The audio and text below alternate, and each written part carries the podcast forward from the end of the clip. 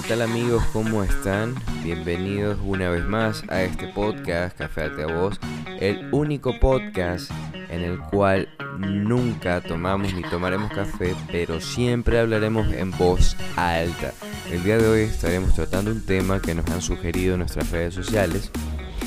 Eh, y es un tema muy interesante, es un tema que lo consideré eh, muy muy bueno para tratar el día de hoy y es sobre cómo podemos tomar o, de la mejor manera en la cual podemos tomar estas respuestas negativas que nos dan, ¿no? Cuando alguien te dice no.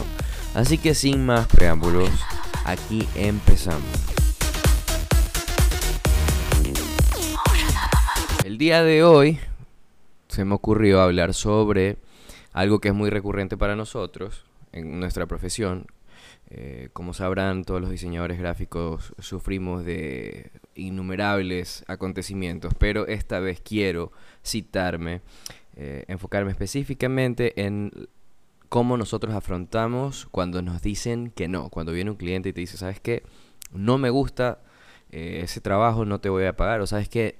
No me gusta tu trabajo, no te voy a contratar, o sabes qué, hazme el cambio y se te genera una carrera interminable de cambios que te generan básicamente una pérdida de tiempo y a veces una pérdida económica porque eh, no estás cobrando este tipo de cambios. Entonces vamos a ver cómo afrontar esto, cómo, cómo lo, podemos sobrellevar y también qué tipo de alternativas podemos establecer para después encontrar soluciones eh, hacia una resiliencia, ¿verdad? Hacia poder entender qué es lo que específicamente quiere alguien y esto también se puede aplicar a nuestras vidas diarias, a, nuestro, a nuestra familia, a nuestro círculo de amigos, o cuando alguien te gusta y te dice, oye, ¿sabes qué?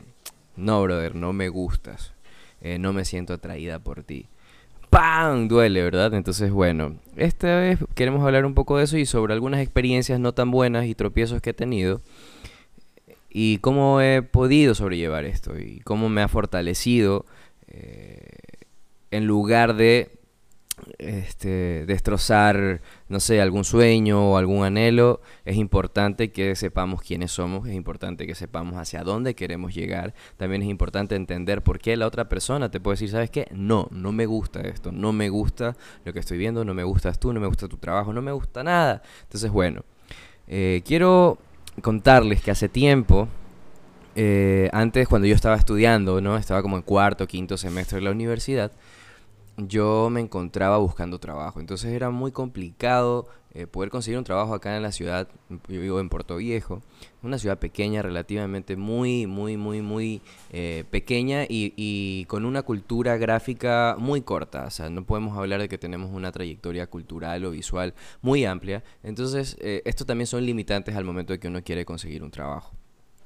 Bueno, entonces ubicándonos de nuevo en mi punto de estudiante universitario en cuarto, quinto semestre, recuerdo que envié aproximadamente unas tres o cuatro carpetas al diario, a la empresa, eh, a la empresa más grande de periódicos de la ciudad, ¿no?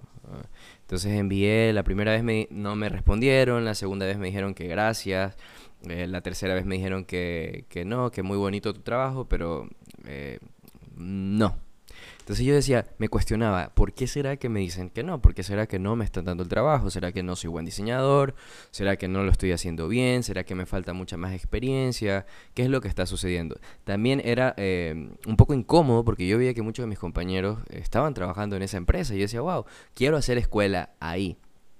Quiero hacer eh, una carrera en base a los conocimientos que me pueda aportar esta empresa creo que fueron alrededor de cuatro veces que presenté la carpeta y, la verdad nunca me aceptaron.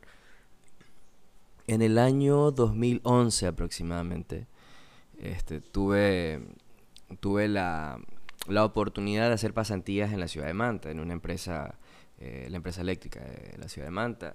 Y así, de la misma forma, busqué trabajo y me dijeron, no, tenemos pasantías, no son pagadas. Bueno, esto es un ejemplo, eh, uno de los más bacanas que me pudo haber pasado en la vida porque recuerdo que de mi bolsillo, en ese tiempo coordiné con la directora de Relaciones Públicas, ¿no? Con la, con la que era mi jefa, una persona muy joven de por sí. Entonces hubo una, una empatía y hubo una, una sincronía en cuestiones de, de, lo que se podría hacer en esa empresa.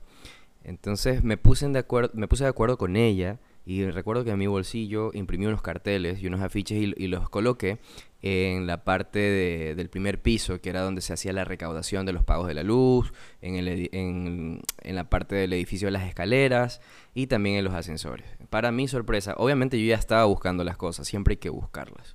Entonces, un día me dice la persona que no era mi jefa, porque yo estaba haciendo pasantías, pero la persona que, que, estaba a cargo del departamento me dice, oye, el gerente vio el trabajo, le llamó la atención y le agradó. Le agradó lo que hiciste, le agradó lo que pensamos, lo que propusimos. Creo que quiere hablar contigo. Entonces yo fui, hablé en la oficina, la, la, la. Y resulta que, que ya estaba, ¿no? El, el, el trabajo, me dijeron, tienes trabajo. Entonces fue súper bacán. Fue súper bacán este, poder entender de que a veces te la tienes que buscar de distintas formas y te la tienes que ingeniar, hacer malabares con lo que tú sabes y sobre todo no dejar que otras personas te, te hagan morir tus sueños, porque es muy común en nuestra profesión que mucha gente te tire la onda de, ah, sí, no sé, creo que funciona mejor de esta forma, creo que funciona mejor de este color o con este tipo de letra o hazlo más grande. Y realmente son simplemente percepciones personales que hablan de un bagaje gráfico o cultural que ellos tienen desde que nacieron, pero no específicamente están hablando de cosas que tú eres el que conoces, ¿verdad? Porque tú lo estudiaste, porque tú las practicaste, porque tú sabes cómo se hace, cómo se manejan. Entonces, este es uno de, los tantos eh, ejemplos que les puedo decir, que aunque te digan que no, tres, cuatro veces, las veces que sea. Si tú estás completamente convencido de que tú estás haciendo algo bien, quizás en el lugar que tú estás plantado en ese momento no es el lugar donde tú debes estar. Debes moverte, debes recorrer otro sitio, debes irte a otro lugar. Para poder encontrar quizás esas personas que generen esa, esa sinergia y puedan entender tu mismo lenguaje, tu misma energía y puedas establecer esos parámetros de cambio que tú tanto estás buscando. Eh, otra de las cosas que recuerdo que sucedieron fue que em, para, para estas contradicciones de la vida, yo estaba buscando trabajo después de la universidad y entro a trabajar eh, en la Universidad Técnica de Manabí, en la Universidad Estatal de, de la ciudad. Y coincidencias de la vida, entro a trabajar, estoy trabajando actualmente en el departamento de ediciones, ¿verdad? Entonces en el departamento editorial, donde hacemos libros, donde manejamos publicaciones científicas, donde era el, mismo circuito o el mismo ambiente que yo buscaba siempre, porque a mí siempre me ha, llamado la atención el diseñar libros, el hacer fanzines o revistas o catálogos. La parte editorial, la parte impresa siempre es algo que a mí me ha llamado muchísimo, muchísimo la atención. Entonces entré a trabajar en este departamento y he tenido la oportunidad de poder desarrollar muchos productos editoriales entonces tú regresas un poco y haces un flashback de las cosas que han pasado y dices, bueno, me dijeron que no es este lugar, pero quizás es porque mi forma de trabajar o la forma en la cual yo estoy planteando las cosas no eh, tienen una sinergia o no se pueden conectar con esta empresa. Quizás las políticas de la empresa o la línea editorial de esta empresa no permite que mis ideas se acoplen a ellos o que no pueda existir alguna flexibilidad de cambio. Entonces, en la actualidad sigo trabajando en el departamento editorial. Eh, y dentro de eso mismo, de, eso que ustedes me están escuchando, lo que quiero decir es que es importante creer básicamente en nosotros. Siempre, siempre, aunque pasen dos años, tres años, y si tú realmente quieres algo, lo vas a conseguir. En marzo de este año, precisamente, tuve la oportunidad de trabajar para uno de los periódicos más importantes de la ciudad de Nueva York el más longevo de, del ámbito de las finanzas y el comercio y los negocios. Estamos hablando de Wall Street Journal, uno de los periódicos más importantes, y esto sí ha representado para mi carrera uno de los puntos más importantes porque eh, me replantea nuevamente el decir, oye, ¿sabes qué? No eras tú hace cinco años, no eras tú hace seis años. Entonces, esta, esta, este cuestionamiento que nos hacemos de en realmente soy bueno o no soy bueno, hace cinco años era capaz o no era capaz, está bien autoevaluarse y, y, comprender qué pasó en ese determinado momento, pero por lo general o es probable, es muy probable de que simplemente no es algo que no te convenía, ¿no? Entonces ya llegando a la parte final del podcast, eh, como conclusión es eso, confíen mucho en ustedes siempre, Siempre, siempre, aunque les digan que no. Y cuando sientan tristeza o, desilusión o decepción por, por esa respuesta que, que están recibiendo, al siguiente día laves en la cara temprano, mires en el espejo y digan, ok, entonces voy a cambiar las cosas, voy a transformar la situación y voy a mejorarlo. Pero con una meta, que siempre estas respuestas negativas sirvan para que ustedes se propongan algo en específico, un camino a seguir de ahora en adelante y lo puedan lograr. Porque estoy seguro que la constancia y la dedicación que le, que le pongan a determinada situación va a lograr, va, va a hacer que ustedes realmente puedan conseguir ese objetivo. Así que ya estamos llegando a la parte final de este podcast. Gracias por escucharme. Eh, gracias por, estar pendiente de estos temas y de las pláticas que estamos sobrellevando acá.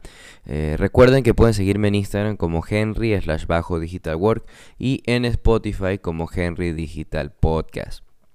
Nos vemos el próximo martes con otro eh, tema Recuerden que el episodio se libera a las 9 de la noche, así que cualquier comentario los estaré leyendo.